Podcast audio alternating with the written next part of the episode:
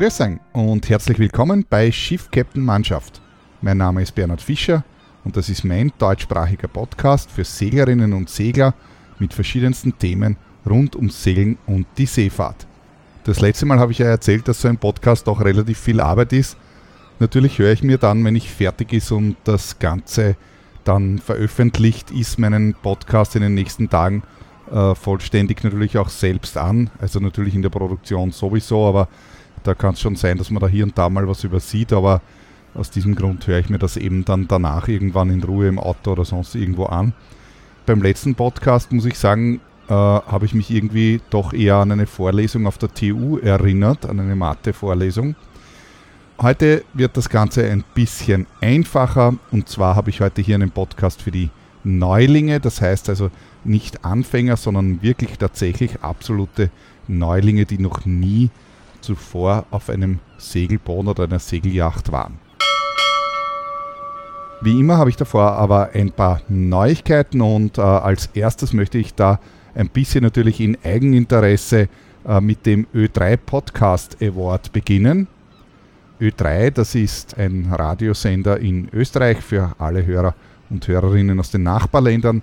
Und zwar habe ich da gerade auf der Statistik Austria nachgelesen. Es ist der tatsächlich äh, größte ähm, Radiosender, also der Sender mit der größten Reichweite Österreichs und zwar äh, eben laut Statistik Austria äh, von 2018 hat er eine sogenannte Tagesreichweite von 32 Prozent und ist damit als äh, Alleingehörter sozusagen der größte Österreichs.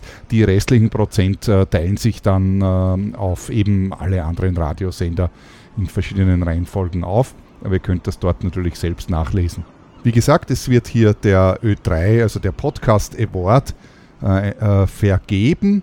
Äh, und das Ganze ist ein Publikumspreis, also man kann sich da jetzt nicht selbst anmelden und sagen, ich habe so einen großartigen äh, Podcast, sondern es ist ein Publikumspreis und das Publikum wählt also den Podcast und zu diesem Zweck wird der Podcast nominiert oder kann man den Podcast nominieren.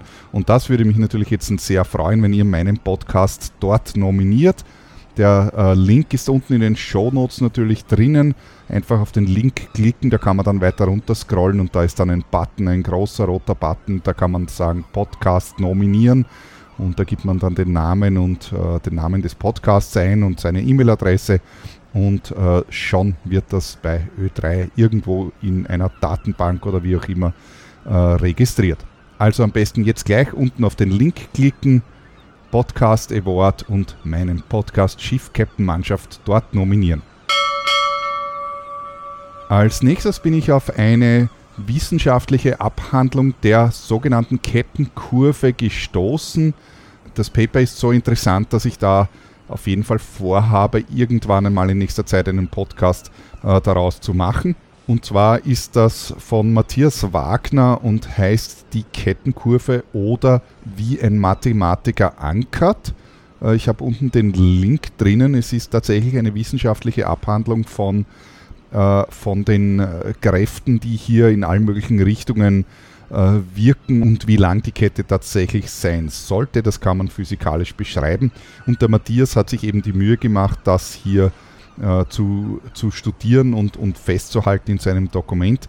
Äh, ich habe mit ihm auch schon Kontakt aufgenommen mittlerweile. Er ist äh, Mathematiker und Physiker ich, wie gesagt, werde einen Podcast darüber vorbereiten. Es ist tatsächlich sehr interessant, weil auch mir persönlich sind diese Regeln, naja, fünffache, sechsfache, siebenfache Kettenlänge und so weiter immer doch ein bisschen äh, zu schwammig, auch wenn sich vielleicht dann in der Praxis doch einfach auf so eine Faustregel äh, hinausläuft. Aber irgendwie in der heutigen Zeit kann man das vielleicht ja doch auch wissenschaftlich ein bisschen genauer machen. Und das hat der Matthias eben in diesem Artikel gemacht. Wen das interessiert und wer ein bisschen Kopf für Mathematik und Physik hat, der, dem kann ich das nur empfehlen. Schaut euch das an. Link ist unten in den Show Notes. Als nächstes gibt es wie immer einen kurzen Überblick auf die Vendée Globe. Äh, was ist äh, gravierendes seit der letzten Woche passiert? Ja, äh, die ähm, französisch-deutsche Französisch Isabelle Joschke hat leider aufgeben müssen aufgrund eines Kielfehlers. Ich habe das schon einmal berichtet und zwar ist der Hydraulikzylinder, der den Kiel bewegt, das sind ja Boote mit Schwenkkiel, äh, ausgefallen. Sie hat das dann allerdings äh, fixieren können, äh, nur ist diese Fixierung jetzt ebenfalls gebrochen und dadurch ist der Kiel jetzt ein Lose. Das heißt, er ist natürlich schon fix mit dem Boot verbunden, aber er, er schwenkt, also er ist nicht in einer Position fixiert und das ist natürlich, äh, wie soll man sagen, gefährlich. Zum einen äh, bis zu einem gewissen Grad und äh, ein, ein Rennen ist also mit diesem, mit diesem losen Kiel äh, also an ein Rennen ist mit diesem losen Kiel natürlich keineswegs zu denken.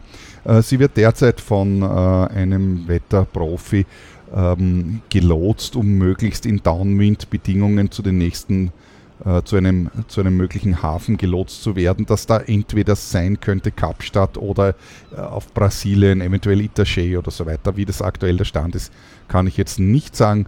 Sie ist auf jeden Fall aus, den ärgsten Sturm, aus der ärgsten Sturm Zone heraus und so weiter in Sicherheit, aber äh, das Boot muss dennoch in einen Hafen gebracht werden.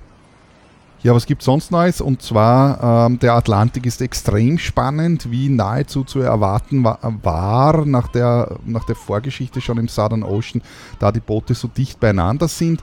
Äh, es ist tatsächlich am 12.01., also es war vor zwei Tagen so gewesen, dass in den ersten 145 Seemeilen sich neun Boote befunden haben. Mittlerweile hat sich das Feld geringfügig wieder auseinandergezogen. Also der aktuelle Stand von, von jetzt 14. Jänner 14 Uhr UTC ist so, dass sich die ersten neun Boote äh, auf eine äh, Distanz von 230 Seemeilen in etwa auf, aufteilen. Das klingt für den Fahrtensegler jetzt vielleicht etwas groß, auf der anderen Seite muss man bedenken, die sind bereits äh, knappe 25.000 Seemeilen gefahren und haben äh, trotzdem einen so knappen Abstand zueinander. Äh, zum anderen muss man dazu sagen, die Boote sind wesentlich schneller natürlich als eine Fahrtenjacht. Bei einer Fahrtenjacht kann man auf einer Langfahrt, geht man auf einer durchschnittlichen Fahrtenjacht, kann man ja auf einer Langfahrt in etwa von Faustregel 120 Seemeilen in 24 Stunden rechnen. Ja, die E-Mockers sind aber im Schnitt drei bis viermal so schnell. Ich habe das vorher ausgerechnet. Äh, der Charlie Dalin, der derzeit, äh, Charlie Dalin, der derzeit auf Platz 1 sich befindet, ähm, hat eine bisher, also in, insgesamt im gesamten Rennen, eine, eine Durchschnittsgeschwindigkeit von in etwa 15 Knoten äh, erreicht. Also das sind eben, es ist jetzt das Dreifache von dem, was ich immer für eine Fahrtenjacht annehme. Und das bedeutet also, dass man äh, 230 Seemeilen, also das ist diese Distanz, über die sich die sämtlichen ersten neun Boote hin befinden, äh, dass man mit dieser Durchschnittsgeschwindigkeit diese gesamte Distanz in nur 15 Stunden zurücklegt. Würde also bedeuten, dass äh, die ersten neun Boote, wenn es so bleibt, natürlich ähm, in, innerhalb von 15 Stunden ins Ziel kommen. Weiters gibt es hier natürlich spannende Faktoren, nämlich, dass es ja im ähm, Atlantik, noch im Südatlantik bei der Hinreise ähm, eine Rettungsaktion äh, für den Kevin Escoffier gegeben hat und damals hat sich äh, unter anderem ähm, der äh, äh Charles Le Cam und auch der Janik Besthafen äh, beteiligt und haben für den Zeitverlust äh, Zeit gut geschrieben bekommen. Davon habe ich schon einmal erzählt. Das sind 16 Stunden für den Jean und 10 Stunden für den Janik, der übrigens jetzt tagelang am Platz 1 war und jetzt nur geringfügig, sage ich mal, vom Charlie Dalin überholt wurde, aber nach wie vor sehr weit vorne ist natürlich das klingt im ersten Moment, klingen jetzt 16 Stunden oder 10 Stunden als, als nichts für so ein Rennen. Wenn man aber jetzt in Betracht zieht, dass sich das Feld nur auf 230 Seemeilen und da ist der, der Le Cam äh, natürlich auch, auch dabei. Ähm, wenn man das in Betracht zieht, dann bekommen diese 16 Stunden jetzt eine völlig, äh, völlig andere Dimension. Ja, der Atlantik ist nach wie vor super interessant. Warum ist der Atlantik so interessant? Naja, weil die Boote von Süden bis in Norden ähm, hier mehrere Klimazonen äh, überqueren müssen und in diesen Klimazonen eben verschiedenste Bedingungen herrschen, äh, die zum Teil natürlich sehr wechselhaft sein können, zum Teil auch die Boote auf unterschiedliche Art und Weise fordern und nicht alle Boote äh, die gleichen Eignung haben. Ich habe vor in meinem Podcast vor, also vor zwei, ich glaube es war Episode 49, ja sehr ausführlich über die One Day Globe berichtet und es gibt hier ja Boote, die sind äh, haben bessere Downwind-Eigenschaften, dann gibt es welche, die haben bessere Upwind-Eigenschaften und so weiter. Also das macht das Ganze sehr spannend. Was natürlich auch sehr spannend ist, ist, dass nach wie vor zwei Non-Foiling-Boote dabei sind. Äh, dazu gehört äh, der äh, Damien Seguin, der derzeit, also nach denselben Daten, jetzt äh, knapp 70 Seemeilen nur, also in der Mitte von diesem führenden Feld, also knapp 70 Seemeilen nur hinter dem Charlie Dalin ist. Und auch der Sean LeCam, der eben derzeit auf äh, Platz 9 liegt mit 230 Seemeilen hinter Charlie Dalin, ebenfalls ein Non-Foiling-Boot hat, was also absolut äh, faszinierend eben ist. Auch von der Jules Verne Trophy habe ich schon berichtet. Es sind hier ja vor länger, also vor einem Monat in etwa zwei Boote gestartet und zwar eben das äh, äh Team Gitana und äh, das Team Sodebo und beide haben äh, das Rennen abbrechen müssen, beziehungsweise eben äh, den, den Weltrekordversuch abbrechen müssen. Mittlerweile ist es so, dass äh, das Team Gitana mit ihrem Maxi-Trimmeran Edmund de Rothschild äh, gestartet sind wieder. Sie haben also das Boot repariert und die äh, Wetterbedingungen waren jetzt derzeit günstig, dass sie am 10.01., also vor vier Tagen, gestartet sind und einen neuen Weltrekordversuch äh, unternehmen. Derzeit ist alles in Ordnung. Äh, sie befinden sich äh, unmittelbar vor dem Äquator. Das heißt, Sie werden morgen in den Morgenstunden äh, den Äquator passieren und sind in der Rennzeit auch hinter dem Rekordhalter derzeit oder beziehungsweise mit dem Rekordhalter eben gut dabei. Und ja, von der Zeit her ist das also eine Zeit von fünf Tagen von Frankreich bis zum Äquator, was also insgesamt natürlich schon eine wahnsinnige Zeit ist.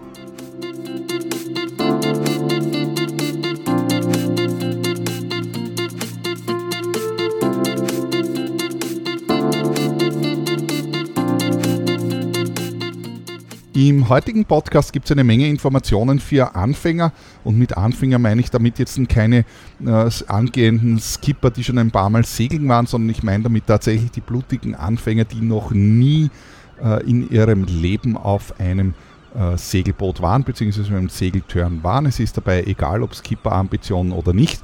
Dieser Podcast richtet sich also an die blutigen Neulinge und äh, da stellen sich so manche Fragen vielleicht vor dem ersten Turn, äh, die man spätestens beim zweiten Mal dann äh, gar nicht mehr weiß oder, oder zumindest selbstverständlich geworden sind, weil sobald man einmal auf dem Segeltörn war, sind einem gewisse Dinge, die einem vorher vielleicht völlig unklar waren oder wo man sich äh, nichts vorstellen konnte, äh, dann auf einmal sonnenklar und äh, vor dem ersten Turn vielleicht ein gewisses Unbehagen da ist, oder auch nicht, ist vielleicht verschieden, aber ein gewisses Unbehagen da ist.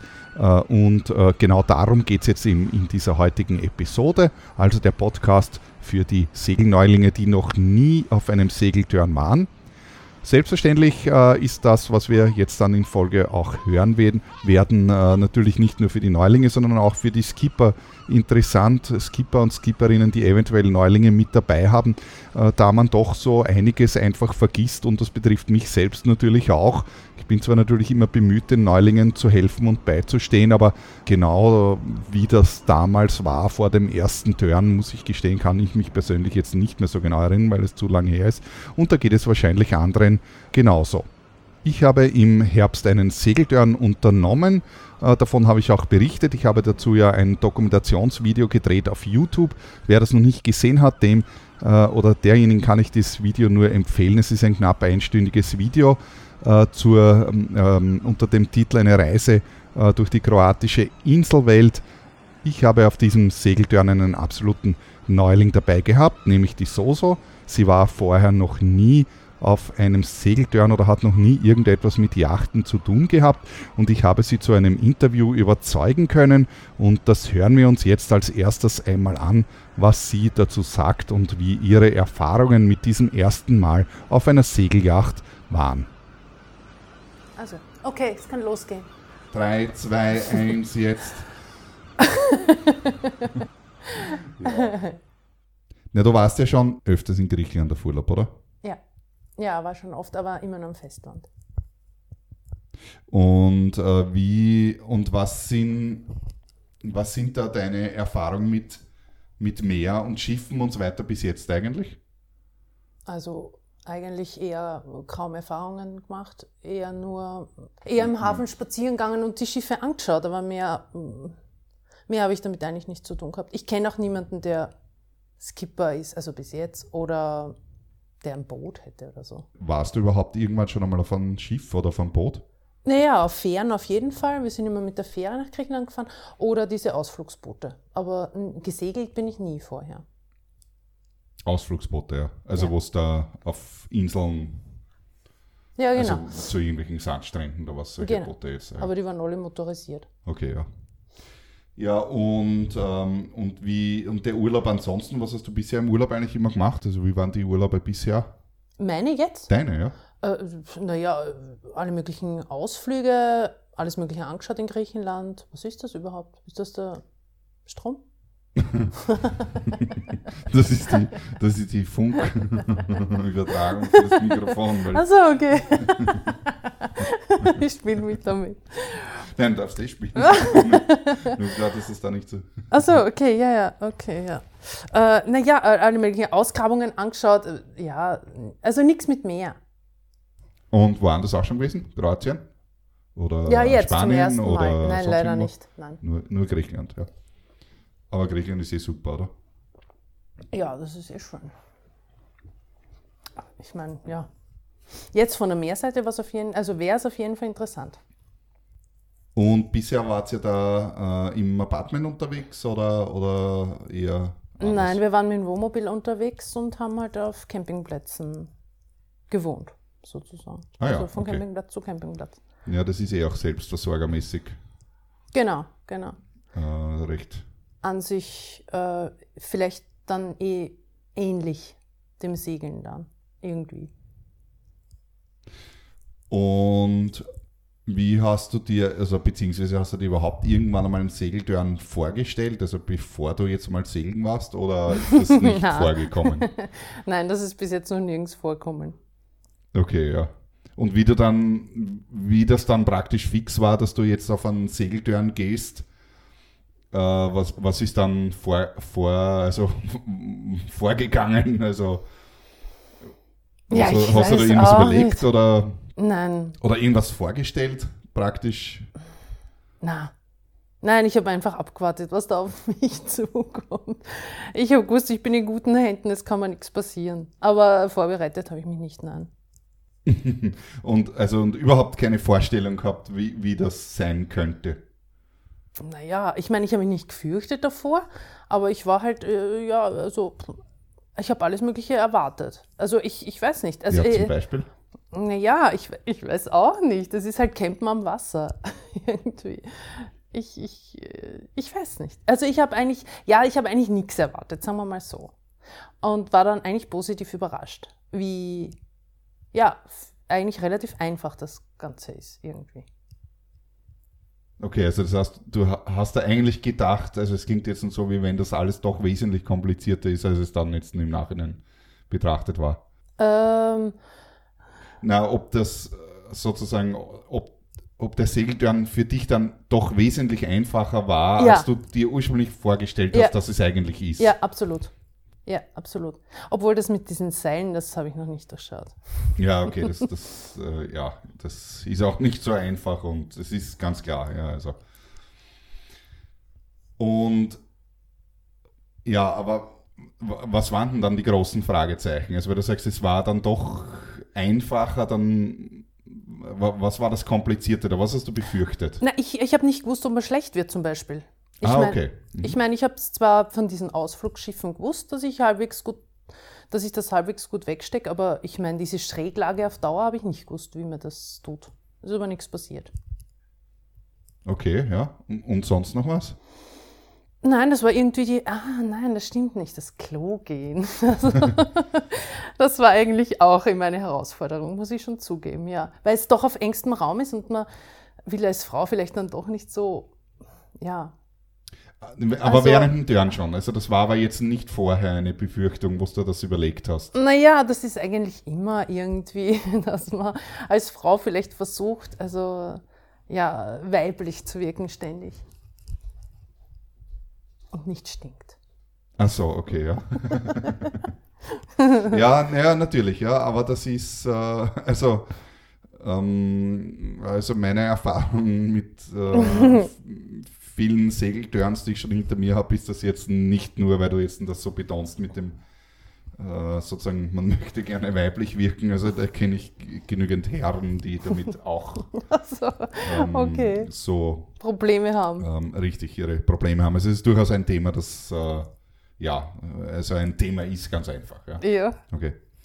Ja, und sonst, also ähm, Fällt dir sonst noch was ein? Naja, auf jeden Fall die also Körperhygiene. Also im Vorhinein jetzt. Also ja. nicht, also ich meine, du hast da jetzt naja, ich, es, es, war mir ja, ich kenne ja das vom Campen und so und da äh, kann man natürlich, wie gesagt, da sind auch die Klos weit weg, aber abgesehen davon hat man natürlich auch schön die Duschen und ähm, ja, also und, und das hat man halt am Boot nicht so. Also da, mit dem muss man sich schon irgendwie abfinden, dass man sich zum Beispiel nicht jeden Tag duschen kann. Oder wenn, dann ist es ein bisschen kompliziert, weil dann hängt die Dusche hinten raus beim Schiff und dann, äh, ja. Na gut, das weißt du jetzt im Nachhinein, aber ja. das hast du vorher nicht gewusst. Ja, das habe ich im Vorhinein nicht gewusst. Aber ah, das, meine, war, war das überlegt habe ich es mir schon. Das überlegt vorher? Ja, ne? natürlich. Okay. Ja, ja. Also wie das sein könnte praktisch. Ja, ja. Okay, ja. ja. Also ich habe die Antwort nicht gewusst, aber ich habe mir schon überlegt, na, wie mache ich das ja? Ich habe echt ein Trockenshampoo überlegt. Ein Trockenshampoo? Ja. Aha. Was ist das? Ja, mit dem, da waschst du die Haare ohne Wasser. Ohne Wasser? Mhm. Ah, das ist interessant, das habe ich noch nie gehört. Mhm. Wie geht das? Ich weiß nicht, ich habe es nicht. Ach so. das ist ja wirklich cool, ja. ja, also du hast schon gesagt, also vorbereitet hast du dich jetzt nicht speziell irgendwie, also es ist einfach sozusagen kommen lassen und, und das, was wir jetzt gerade geredet haben, die zentralen. Ja. Also zentral. Ich meine, dass ich da nicht das Boot allein steuern muss, war mir eh klar. Ja. Also es war einfach, äh, ich weiß auch nicht, ja, das sind halt diese, diese komischen Alltagsthemen, die dann halt irgendwie aufpoppen. Ja. ja, aber das sind oft die interessanten Fragen, die, wenn man auf dem Boot war ähm, oder wenn man das kennt, ähm, ja, also an die man gar nicht denkt.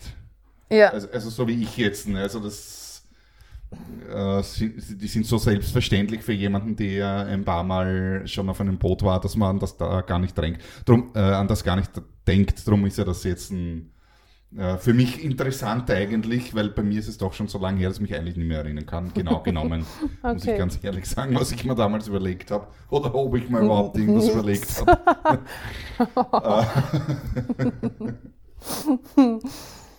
Ja, aber ich, ich glaube, ich glaub, dass da Frauen und Männer vielleicht doch unterschiedlich sind. Also ich glaube, rein von der Körperhygiene ist es vielleicht ein Mann wurscht, ob er jetzt seit Wochen ja, duscht oder... Bestimmt, ja. Also nicht, dass es wurscht ist, aber da hast du schon recht. Also das ist sicher natürlich, ja. Ich meine, das Klo-Problem, das ergibt sich wirklich. Und da äh, habe ich ja tatsächlich eine Einschulung gekriegt, wie man aufs Häusl geht, tatsächlich, ja.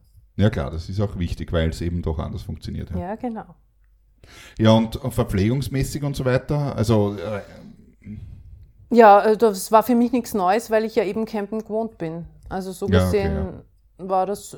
Äh, der Eiskasten ist super. Mhm. Der hat mir sehr taugt. Weil das weiß ich eben vom Campen, dass die Lebensmittel meistens zu warm wären. Also auch das Bier. Und das war in dem Fall nicht so. Also das bleibt schon schön kühl alles, wenn der Strom passt. Ja, ja, da sind die Boote normalerweise sehr gut ausgestattet. Also ich meine, campmäßig habe ich ja da jetzt nicht so Erfahrung, was Wohnmobil betrifft, aber ja. man ja. hat auf dem Boot ja auch immer, also du hast ja mehrere Strom, also zumindest zwei Stromkreise, was man ja auf dem Wohnmobil, glaube ich, jetzt gar nicht so hat eigentlich. Ja, dadurch hat man natürlich wesentlich mehr Energie, ja. Wie man dann, also wie war dann das Gefühl, also wir sind ja eigentlich noch immer vor dem Segeltörn. Ja? Also mhm. ich, so im Gedanken okay. stelle ich mir das vor, jetzt mhm. wie, wie vor dem Segeltörn und eben was ist in deinem Kopf sozusagen vorgegangen und wie war dann das, wie hat sich das angefühlt, dann den, den, in der Marina zu sein, äh, zum ersten cool. Mal in einer Marina zu sein und, und dann. Ja, da naja, in einer Marina war ich ja schon öfter, weil wir sind ja schon öfter spazieren gegangen in so Hafenanlagen, weil uns das damals einfach auch fasziniert hat, was dem mit einem kleinen Buben gestern Boote schauen, ja. Aber dann, dass man hingeht und dass man sagt, ah, das ist jetzt unser Boot und das war schon cool irgendwie. Ja, das war cool. Ja, und dann das, das, äh, und das Betreten von dem Boot? Ja, das ist also mit dieser Passarella, das ist so eine Sache. Äh, ja, da muss man sich drüber trauen. Aber wenn man dann drauf ist, ist gut. Also am Boot. Ja. Und wie fühlt sich das an, zum ersten Mal auf so einem Boot sein, das tatsächlich schwimmt? Kann man das beschreiben? Oder, oder? Also nein, das, ich weiß nicht, ich meine, so ganz fremd ist mir das ja eben nicht gewesen. Da kann ich eigentlich jetzt nichts dazu sagen. Das, ich finde es eigentlich eher angenehm, dieses Hin- und Her-Geschunkel. Ja, und diese Schräglage, an die gewöhnt man sich. Die ist halt manchmal wirklich ein bisschen heftig gewesen. Also da habe ich mir schon, vor allem wenn man runtergeht, in die, weiß nicht, die Kajüte, also wenn man runtergeht, dann äh, habe ich mich schon manchmal irgendwo anhalten müssen, so wie jetzt. Ja, okay, aber das ist ja im Hafen noch nicht der Fall. Ja, also im Hafen In der Marine, nicht. das kommt ja erst, erst später dann, also wenn man tatsächlich segelt und so. Aber Ja. im Hafen, also ist ja normal dann. Ja, nein, im Hafen war nichts, das ist klar. Und wie, und wie ist das dann ablegen? Also, also ich meine, es werden ja dann die Ja. äh, also Lebensmittel und alles verstaut und Kabinen und Bootsbesichtigung und Sicherheitseinweisung und eine ganze, äh, wie soll ich sagen, äh, Standardprozedur halt. Und dann, aber irgendwann ist es halt so weit, dann legt Ja, man das hat ab. ewig gedauert für mich. Das war sehr zart irgendwie. Und ja, und das Ablegen, das war dann schon cool. Wenn wir da rausgefahren sind aus dem Hafen das erste Mal. Ja, das war schon sehr, ja, weiß ich nicht, ein cooles Gefühl. Ja, Ja, ja, war schön. da geht es dann endlich los. Ja, da geht es dann endlich los. Und dann Ja. sind wir ja sogar noch mit Segel gefahren. Also das war für mich das erste Mal Segel setzen und mit Segel fahren. Das ist schon cool gewesen. Ja. Mhm. Und so leise.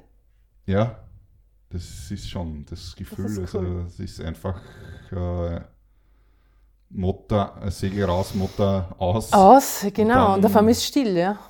Und man wird vielleicht sogar noch schneller. Ja, ja, genau, richtig, ja. Ja, das war cool. Ja, und die, äh, weil du jetzt vorher hast gesagt, ja, das hat ewig gedauert. Ja, ich wollte ja so gern schon fahren. Und es hat lang gedauert, bis wir endlich so weit waren. Ja, natürlich, ja. Wie lange habt ihr äh, gebraucht, um den Wohnwagenreise fertig zu machen? Tage. Ja, genau. Und jetzt kommt man da hin und ja, das dauert lang, ich weiß das. Also der erste Tag und die Schiffsübernahme und so, das ist jedes Mal, Zach. es ist einfach extrem Mühsam. mühsam, weil es ist einfach irrsinnig viel Arbeit und, und bis man, dann fehlen noch ein paar Kleinigkeiten, muss man besorgen und so weiter. Das ist einfach, ja, Ja, es ist, dauert einfach jedes Und bis Mal. man alles verstaut hat irgendwie. Dann haben wir eigentlich nicht so viel Platz gehabt, wie du eigentlich gesagt hast. Aber es ist sich alles irgendwo ausgegangen. Im Endeffekt schon, ja. Ja. Ja, es war cool. Die Küche war cool. Die ist super. Ja. Die ist auf jeden Fall größer als im Wohnmobil. Und da hat man immer einen Gasherd, also das ist eigentlich, eigentlich kann man da eher alles machen. Mhm. Ja, und wie war das dann in der ganzen Woche? Jetzt ablegen, erst einmal Segel setzen, dann kommt irgendwann mal das erste Mal ankern und Ja. das erste Mal Oh mein. Gott. mitten, Ja. mitten irgendwo. Ja, das war, das war schon komisch, vor allem weil ich ja eigentlich gewohnt bin, dass neben mir, ich, also ich habe immer Nachbarn gehabt am Campingplatz, hast immer irgendwelche Nachbarn und da herrscht immer ständig irgendwas. Aber da ist natürlich absolute Stille, ja, das war cool. Eigentlich war das sehr cool, es war sehr angenehm, ja. Und ja, das Ankern und so, das ist mir natürlich fremd, das ist eh klar. Ich meine, Klar, also das jetzt der Vorgang des Ankerns selbst ist logisch. Also ja, das, ja, und äh, dass man auch nur so an, an Schnürdel hängt eigentlich, die ganze Nacht. ja es, war schon, es war Kette. schon eine, eine Eisenkette und nicht nur ein Schnürl. Ja, schon, ja schon, aber irgendwie, es, es war irgendwie komisch. Aber es hat, hat alles funktioniert. ja, das war cool. Also das, ja, das Ankern war cool. Dann habe ich gelernt, mit dieser Mooringleine umzugehen, mit diesem Haken. Ja, Ich meine, das hat natürlich ja. auch ein bisschen gedauert, bis ich das, also, ja. Ja, war cool. Also würde ich gern wieder machen. Ja, war schön. Und was waren die Highlights in der Woche? Also die Woche hat ja dann bestanden eigentlich aus äh, äh, Segeln, Ankern und, und so weiter, abwechslungsvolles Programm. Äh, was, was waren die Highlights für dich jetzt da? Also sehr, äh, also mir hat, glaube ich, am besten gefallen das erste Mal rausfahren. Also wir sind dann bei Kornat raus aufs offene Meer und das hat mir sehr taugt, weil da waren die Wellen hoch und der Wind war stark und das war irgendwie, cool. Also ja. äh, überhaupt raus aufs, äh, also raus auf die Adria sozusagen, Ja. also weg von den Inseln. ja, weg von den Inseln. Das hat man taugt. Ja. Mhm. Ja, das war cool. Da hat's auf einmal, da, da waren auf einmal so Kräfte spürbar irgendwie. Der Wind und die Wellen und es war relativ laut und es, es war cool. Es hat mir voll taugt. Und du hast gemerkt, es geht was weiter.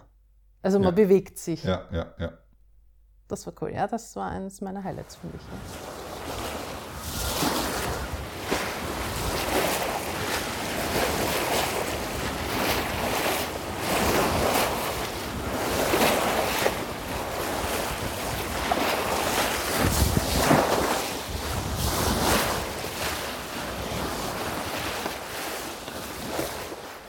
Und dann natürlich zurück nach Murta.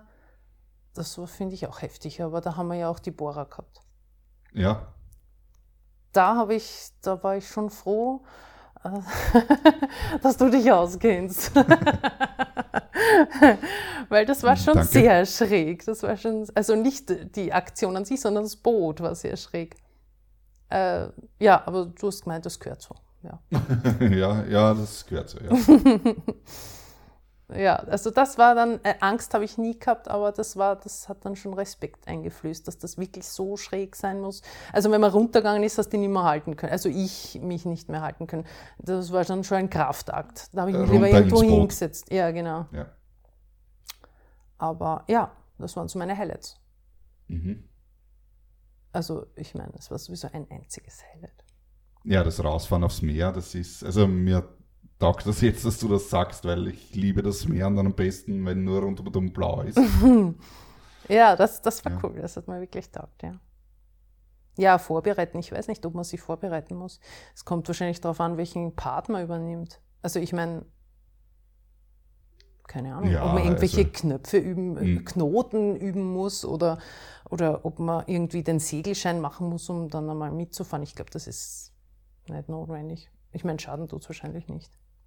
Ja, also ich sage mal, wenn man jetzt auf einen Urlaubsjahren fahrt, dann äh, braucht man das nicht, weil das sollte normalerweise eigentlich der Skipper mitbringen und der sollte eigentlich alles wissen, ne, damit die Crew, also damit die Crew und das Schiff und er und alle miteinander zurechtkommen in der Ja, Woche. Also. Ja, und was waren für dich die größten Herausforderungen in der Woche jetzt eigentlich? Also für dich als Mensch oder als Frau, äh, es, m, abgesehen von Highlights, waren sicher auch, ja, Naja, naja wie gesagt, also das, das Duschen war ein Thema.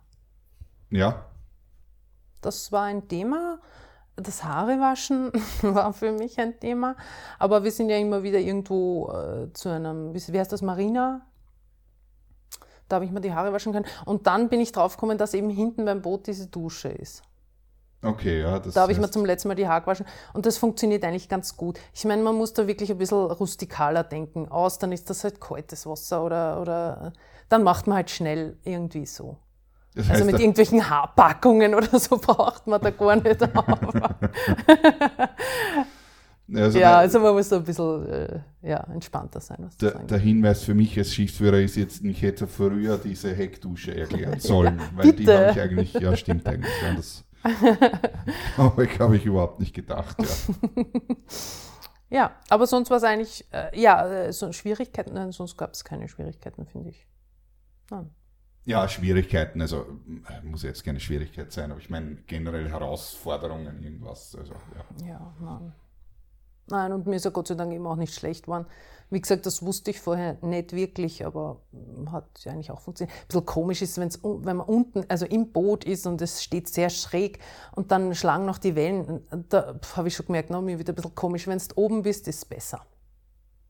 Okay, war, war das äh, am Anfang oder am Ende dann, also beim, am Schluss oder?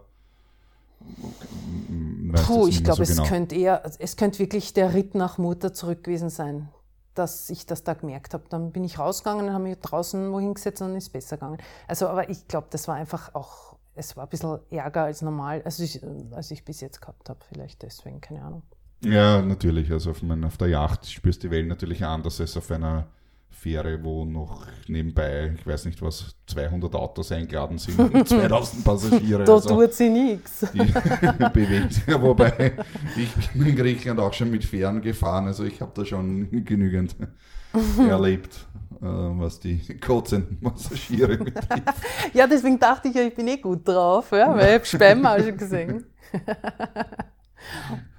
Und jetzt im, im Nachhinein betrachtet, ähm, würdest du ähm, irgendwas anders machen oder besser machen, jetzt was die Vor also deine Vorbereitung jetzt betrifft? Ja? Also nicht allgemein ist die Vorbereitung von Segeltouren, sondern nur für mich persönlich. Für dich persönlich oder äh, was du jemanden anderen sagen würdest, ja, im Moment mal, dass der, der Punkt ist vielleicht oder, oder hat soweit eh passt? Na, an sich, glaube ich, hat es eigentlich eh gepasst. Ich meine, äh, vielleicht, vielleicht sollte man nicht vergessen, sich ordentlich einzuschmieren, weil das merkt man nämlich nicht, dass man dann gleich einen Sonnenbrand hat. Ja. Weil es immer, es geht immer Wind. Also das würde ich vielleicht besser berücksichtigen, weil ich war dann schon ein bisschen rot. Und vielleicht ein paar T-Shirts mehr. Also es ist lustig, weil normalerweise nehmen Frauen immer viel zu viel Kleidung mit, aber ich, bei mir ist es sich gerade ausgegangen, weil du bist immer nass und immer salzig. Und da ist eigentlich nicht unangenehm, wenn man aber Leiberl mehr mit hat. Ja. Ja, ja, also gerade im Sommer schwitzt man doch. Ja, oder es ist einfach also, die Luft ja. irgendwie. Ja. Und würdest du wieder auf einen Segeltörn gehen, oder? Ja, würde ich wieder machen, ja. Schauen wir mal. okay, und wenn du jetzt jemanden triffst, ja, sagen wir, was weiß ich, äh, deine Schwester zum Beispiel, die war ja auch noch nie segeln, oder? Oder war deine Schwester schon mal? Oh ja, die hat einen Segelschein. Ach so, tatsächlich. Ja. Ah, okay, da habe ich mich jetzt so verschätzt. Okay, also nehmen wir irgendeine andere Person. Okay. Also die keine die Ahnung noch hat. nie auf einem Segeltörn war. Ja, okay. Äh, und du müsstest jetzt drei Tipps geben. Drei Tipps? Ja, für die Vorbereitung. Für den persönlich? Ja, genau. Also was würdest du dem raten oder derjenigen, sozusagen, wo man sagt, okay, erstens, zweitens, drittens? Puh, das ist schwierig, das kommt auf die Person an, würde ich sagen. Also, wen ich dorthin schicke oder wen ich aufs Meer schicke, ich, ich weiß nicht. Also, wie gesagt, auf jeden Fall ordentlich Kleidung mitnehmen. Ah, natürlich auch warme Kleidung mitnehmen. Das ist auch etwas, was ich nicht kenne, wenn ich im Sommer auf Urlaub fahre. Dass man auch tatsächlich Westel braucht und lange Hosen und vielleicht sogar Socken und feste Schuhe, weil das ist, wenn du in Griechenland im Sommer auf Urlaub bist, brauchst du das eher nicht. Aber am Meer kann das schon passieren. Ja, das wäre vielleicht ja. ein guter Tipp. Mhm. wärmere Kleidung, als man gewohnt ist. Mhm. Ja, ansonsten entspannt ja, bleiben. Entspannt bleiben, ja. Okay. Na, das mit der Kleidung ist ja ein guter Punkt. Das vergisst man vielleicht tatsächlich, wenn man es gewöhnt ist, in Süden auf Urlaub zu fahren. Ja, also ja, äh, genau, Landurlaub jetzt. Aber es ist am, am, am Boot kann es schon tatsächlich auch im Sommer frisch werden, eben im Wind und so. Ja, ja. Ja, ja sonst Weiß ich eigentlich nicht mehr. Und wo würdest du am liebsten jetzt beim nächsten Mal gerne hingehen, segeln? Naja, ich würde wirklich gern Griechenland von, vom Wasser aus sehen. Das wird mir schon sehr taugen. Obwohl du ja gesagt hast, dass dort sehr rau ist. Keine Ahnung. Ja, natürlich. Ja. Also, also Ägäis jetzt da äh, gemeint. Also ja. Griechenland ja, gibt es ja Ionisches Meer, also ja, auf der linken Seite praktisch südlich von Adria. Ja, die Ägäis ist ähm, schon extrem anspruchsvoll. Also im Mittelmeer auf jeden Fall das anspruchsvollste Revier. Ja. Aber es ist super. Also ich liebe oh, ja. es. Mhm. Ich glaube, ich auch. Ja, das wäre cool. Danke, Sosa. Bitteschön. Das war das Interview. Ich denke, es waren einige interessante Sachen dabei, die sich äh, vielleicht so mancher vorher beim ersten Mal schon gestellt hat oder stellen wird, wenn es soweit ist. Ich habe jetzt hier noch ein paar äh, Dinge, die ich ähm, im Speziellen äh, behandeln möchte, eben explizit äh, Fragen zu beantworten. Äh, zum einen möchte ich sagen, ich habe eine FAQ-Page auf meiner Homepage, das ist unter www.freeskippers.at slash FAQ. Der Link ist auch unten in den Notes natürlich drinnen und dort sind jede Menge äh, Fragen und Antworten also ich sage mal typische Anfängerfragen und einfache Antworten dazu. Äh, das könnte ich natürlich durchlesen. Ansonsten möchte ich hier äh, ein paar prinzipiell Dinge beantworten. Und zwar so eine Segelyacht ist prinzipiell mit Segel und Motor ausgestattet. Den Motor braucht man. Ich habe diese Frage auch schon äh, hier und da bekommen. Ja, haben wir denn da auch einen Motor? Ja, natürlich haben wir einen Motor. Ähm, so eine Segelyacht, da sprechen wir von einem Schiff, das äh, 10 Tonnen, 15 Tonnen, 20 Tonnen je nach Größe hat und das paddelt man nicht hinaus oder fährt nicht mit einem 2 PS Außenmotor, äh, Außenbordmotor spazieren. Also da braucht man schon einen richtigen Motor. Vor allem man ist ja nicht nur unter Segel unterwegs, sondern möchte irgendwann ja auch einmal äh, aus dem Hafen hinaus bzw. in den Hafen hinein. Und da wird natürlich nicht auf traditionelle Art und Weise gerudert. So eine Yacht ist prinzipiell so ausgestattet, dass man Wochen oder Monate lang, je nachdem wie viel man natürlich mit hat, unterwegs sein kann ohne Landberührung. Ja, kein Wunder, denn wie würden denn sonst die ganzen Weltumsegler um die Welt segeln können? Äh, vor allem nonstop, wenn das nicht möglich wäre. Und das gilt natürlich auch für die typischen Urlaubsboote Boote prinzipiell einmal.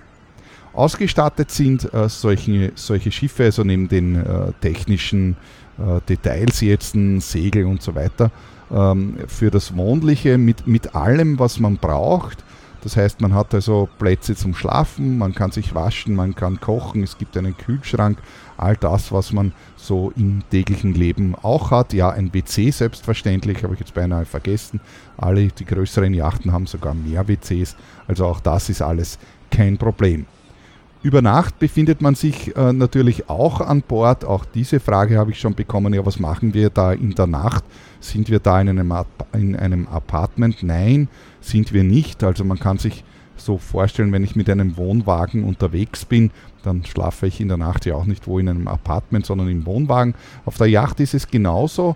Äh, da hat man, wie schon erwähnt, seine Schlafplätze und man verbringt also tatsächlich die ganze Woche auf der Segelyacht und hat da seine Kabine, wo man dann auch übernachten kann.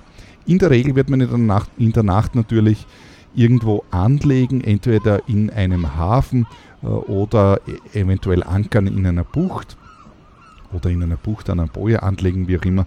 Also in der Nacht fährt man nicht, da ist das Schiff irgendwie fest angebunden oder irgendwie äh, zumindest mit dem Land fest verbunden. Sicherheitsausrüstung befindet sich selbstverständlich auch jede Menge an Bord. Das ist Vorschrift grundsätzlich einmal und man muss sich in dieser Richtung normalerweise auch nicht ausstatten. Das bedeutet zur typischen äh, Sicherheitsausrüstung eines Schiffes gehören natürlich die Rech Rettungswesten, äh, das Rettungsfloß, äh, Leuchtraketen, Erste-Hilfe-Box und so weiter. Äh, auch das befindet sich äh, normalerweise auf der Yacht und man muss sich also äh, darüber eigentlich keine Gedanken machen. Kommen wir zur Ausrüstung. Äh, die Soso hat das im Interview äh, erwähnt und zwar, dass man nicht nur, ähm, äh, ich sag mal, äh, kurzärmelige Dinge mitnimmt, sondern eventuell auch etwas Warmes, da es am Meer, also auf, am Wasser vor allem doch in der Nacht äh, kühler werden kann. Man ist ja ständig von dem Wasser umgeben und wenn ein bisschen Wind geht oder auch untertags beim Segeln, da kann es äh, schnell frisch werden. Also wenn man im Sommer, auch wenn man im Sommer unterwegs ist und auch im Mittelmeer, also unbedingt auch etwas Langärmliches mitnehmen in eine Weste oder vielleicht eine zweite, dass man wechseln kann, falls irgendetwas einmal nass wird äh, oder verschwitzt ist. Und äh, was man auch auf keinen Fall vergessen sollte, auch das hat die Soso im Inter äh, im Interview betont, ist, dass man äh, ausreichend Schutz gegen die Sonne hat. Ähm, ich sage dazu immer nicht nur einschmieren. Einschmieren ist besonders wichtig, aber irgendwann einmal reicht das Einschmieren nicht. Dann sollte man also doch langärmliches mithaben. Ähm, es kann durchaus irgendwas Leichtes sein, aber auf jeden Fall langärmliche Dinge, die man einfach als Schutz gegen die Sonne anziehen kann, da man eben, also vor allem eben in den Sommermonaten, äh, zu 100% ständig in der Sonne ist und zwar auch, wenn man am Boot im Cockpit im Schatten sitzt. Man hat da hinten so ein sogenannte Bimini, also ein, ein, ein Verdeck, wo man drunter sitzen kann. Aber man darf nicht vergessen, äh, das Wasser reflektiert. Das ist wie äh, wenn man am Gletscher unterwegs ist, wo der Schnee reflektiert, auch das Wasser reflektiert ständig, was so viel bedeutet, man bekommt den Sonnenbrand, auch wenn man im Schatten unter dem Verdeck sitzt. Und dann ist es natürlich, wenn man natürlich günstig, wenn man etwas äh, Langärmliches äh, zum Anziehen hat. Unter Umständen auch die Kopfbedeckung äh, nicht vergessen, ähm, äh, insbesondere für die Herren, die äh, etwas schütteres Haar haben, beziehungsweise natürlich sollte man auch nicht die Gefahr eines Sonnenstichs vergessen. Das kommt durchaus vor, wenn man hier nicht aufpasst. Also da ist man relativ schnell dran. Eine Frage, die normalerweise nicht auftaucht, die ich aber hier explizit äh, erwähnen möchte, da ich auch das schon erlebt habe, und zwar, da, was darf man keinesfalls an Bord mitnehmen? Und dazu zählt aus meiner Sicht der Hartschalenkoffer, es sei denn, man ist mit dem PKW angereist und kann den Koffer anschließend im, im, im Auto lassen. Ansonsten, wenn man mit dem Flieger kommt, äh, den Hartschalenkoffer, der ist dermaßen unhandlich, man kann ihn auf einer Yacht nirgendwo verstauen. Ähm, das heißt unbedingt, äh, wenn man mit dem Flugzeug anreist, Reisetaschen nehmen, die man anschließend zusammenfalten kann, da man auf einer Yacht zwar prinzipiell relativ viel Stauraum hat, der Stauraum aber eben äh, in verwinkelten Ecken irgendwie stattfindet und die Dinge entsprechend äh, zusammenfaltbar oder sonst irgendwie faltbar sein müssen, damit man sie unterbringt. Eine Frage, die auch immer wieder auftaucht, ist, kann eine Segelyacht kentern, das heißt umfallen? Nein, das kann sie eigentlich nicht, zumindest nicht im Sommer im Mittelmeer oder an sonstigen, in der Ostsee oder sonstigen sommerlichen Küsten. Ähm, da ist das in der Regel äh, nicht möglich. Warum drücke ich bei diesem Punkt so herum? Naja, man hört doch in den Medien immer wieder, dass eine Yacht gekentert ist und so. Ja, das stimmt, das kann sehr wohl natürlich passieren. Das sind alles äh, dann allerdings außergewöhnliche Extremsituationen bei einer Weltumsegelung oder im ärgsten Sturm mitten auf der Biskaya unter ganz besonderen äh, Bedingungen, wo das passieren kann. Aber auch dann ist es so, dass eine normale Segelyacht, also ein Einrumpfer, äh, sich wieder aufrichtet, da die Boote unten ja ein, einen Ballastkiel haben, der den Schwerpunkt unten hält. Das heißt, die Yacht, die umgefallen ist, wird sich nach einiger Zeit durch die, ähm, durch die Wellen und, und sozusagen den Schwerpunkt, den Stabilitätspunkt äh, außer Balance äh, bekommen und sich dann äh, wieder äh, aufrichten. Den Punkt könnte man jetzt physikalisch natürlich wesentlich länger diskutieren. Allerdings, wie gesagt, es geht hier äh, um äh, eine brauchbare Information für Anfänger. Also prinzipiell kann so eine Segelyacht unter Normalbedingungen nicht umfallen. Diese Bedingungen wird man im Mittelmeer im Sommer und auch nicht an der Ostsee im Sommer antreffen. Die Soso hat es ebenfalls im Interview kurz angesprochen und zwar taucht natürlich immer wieder die Frage auf, ja, wie ist das mit der Seekrankheit? Auch dieses Thema könnte man natürlich äh, in einem ganzen Podcast oder eventuell in mehreren, aber bestimmt in einem, und das werde ich auch machen, ich habe es auf meiner Liste behandeln. Kurz zusammengefasst kann ich nur sagen, aus meinen Erfahrungen, und die gehen jetzt doch schon auf fast 20 Jahre äh, mit Crew, mit fremder Crew-Segeln zurück, grundsätzlich kann man das vorher nicht wissen. Es gibt äh, Leute, die werden seekrank und andere, die werden einfach nicht seekrank ich gehe mal hier davon aus, also wenn wir von einem durchschnittlichen äh, Segeltörn sprechen, dass das Ganze halb so wild ist. Äh, das heißt, von einem typischen sommerlichen Segeltörn, äh, da ist es meistens, äh, äh sage ich mal, die Wellen so, so, sag ich mal, so mäßig, dass es also in der Regel kein Problem ist. Äh, natürlich, äh, wenn man sich äh, aufs offene Meer in den südlichen Ozean oder sonst irgendwo hinbegibt, dann kann das natürlich in einer Sturmsituation sich jederzeit natürlich wenden. Aber im Normalfall, wie gesagt, ist es auf so einem äh, Urlaubstörn äh, kein Thema. Was sein kann, es gibt natürlich Menschen, die sind äh, empfindlicher, die spüren auch das, auch wenn sie dann unter Deck gehen. Auch die Soso hat das kurz erwähnt. Allerdings gibt es da hier meiner Erfahrung nach die 24-Stunden-Regel, nenne ich sie. Das heißt, spätestens nach 24 Stunden hat sich jeder Mensch unter Normalbedingungen an die Schiffsbewegung gewöhnt und sollte also hier kein weiteres äh, Problem haben. Sollte man äh, doch äh, seekrank werden, kann ich nur sagen, es ist keine Magenkrankheit in dem Sinn, sondern es ist eben eine, eine, eine Störung der Empfindung, äh, eine Wahrnehmungsstörung in dem Sinn, die eben dazu äh, führt, zu dieser Übelkeit führt. Was so viel bedeutet, dass wenn man dann an Land geht und zuvor seekrank war, dass man innerhalb von fünf Minuten sich an, an den Tisch setzen kann beim Wirten und ein riesengroßes Steak bestellen kann und essen kann, auch wenn man zehn Minuten davor vielleicht noch seekrank war. Was kann man tun oder was kann man vorbeugend tun? Da kann man nämlich schon einiges machen. Äh, zum einen ist es ähm, eine Frage des körperlichen, geistigen und körperlichen Wohlbefindens. Das bedeutet also zum einen, die Angst fördert natürlich die Seekrankheit. Äh, wenn ich mich entweder vor, vor dem Fahren, also vor dem Segeln selbst fürchte, oder wenn ich Angst davor habe, seekrank krank zu werden. Das sind natürlich beides Angstfaktoren, äh, die das Ganze natürlich fördern. Zum anderen ist, die körperliche, ist das körperliche Wohlbefinden ganz äh, wesentlich, das weiß man auch und auch das kann man sehr einfach steuern. Äh, Im Wesentlichen spreche ich dabei zum einen Schlaf, äh, den Schlaf, zum anderen die Ernährung an.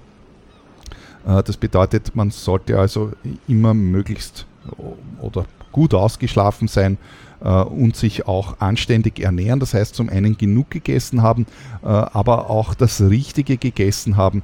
Also wenn man äh, besonders fettes, äh, äh, sag ich mal, schweres Essen isst, das einem im Magen liegt, dann ist man natürlich eher empfänglich für die Seekrankheit und gerade auf einem Urlaubstörn äh, auch der Alkohol ist natürlich ganz maßgeblich daran beteiligt. Also wer ähm, äh, unausgeschlafen ist, äh, noch mit Rest, Restalkohol äh, bestückt ist, äh, zu wenig gegessen hat äh, und sich dann in eine raue See hinauswagt. Also da kann ich fast versprechen, dass einem da schlecht wird. Ansonsten, ähm, wie gesagt, wenn man auf das achtet, sollte man sich insbesondere bei normalen Urlaubsterns davor keinesfalls fürchten müssen. Ähm, das ist bestimmt das allerwenigste Problem, das man haben kann. Zum Thema Angst passt hier natürlich auch die Qualität des Skippers dazu. Äh, vertraue ich dem, dem Schiffsführer? Wie ist denn das? Das ist natürlich eine Sache, die man im Vorhinein sehr schwer beurteilen kann. Ich sage hier nur, weil jemand ein Boot besitzt, heißt das noch lange nicht, dass er ein Profi ist. Wenn man sich unsicher ist, sollte man auf keinen Fall auch davor zurückschrecken, eventuell einen professionellen Skipper anheuern. Das erspart in der Regel viel Nerven und Angstschweiß, äh, vor allem für den Hobbyskipper. Die Qualität, wie gesagt, vorher zu erkennen, ist schwierig, aber ein Indiz, das kann ich schon mitgeben, äh, erkennt man an der Qualität der Vorbereitung. Äh, sprich, die Vorbesprechung, wird man informiert oder wird vorher etwas ausgemacht, wird vorher etwas besprochen, kann ich Fragen stellen als Neuling, wie ist denn dieses und jenes, bekomme ich irgendeine Information und ein guter Skipper wird auf jeden Fall zu einem gewissen Grad äh, darauf achten, dass seine Crew vorbereitet ist, weil im Endeffekt ja äh, schon auf dem Turn alle zusammenspielen. Der Sch äh, Schiffskipper und Crew müssen in gewisser Weise äh, zusammenspielen, beziehungsweise ein wesentlicher Erfolgsfaktor natürlich, äh, dass diese zusammenspielen. Und das kann ich nur durch die Vorbereitung entsprechend äh, herbeiführen, beziehungsweise die Vorbereitung ist eben ein ganz wesentlicher äh, Punkt von der ganzen Sache. Die Turn-Vorbesprechung ist eben dazu da, wie schon äh, gesagt, so Basisfragen zu klären. Äh, an diesem äh, Punkt möchte ich hier auf einen äh, Podcast verweisen, den ich bereits vor längerer Zeit produziert habe. Und zwar ist es der Podcast Nummer 20, er heißt Vorbereitung des Urlaubsturnes.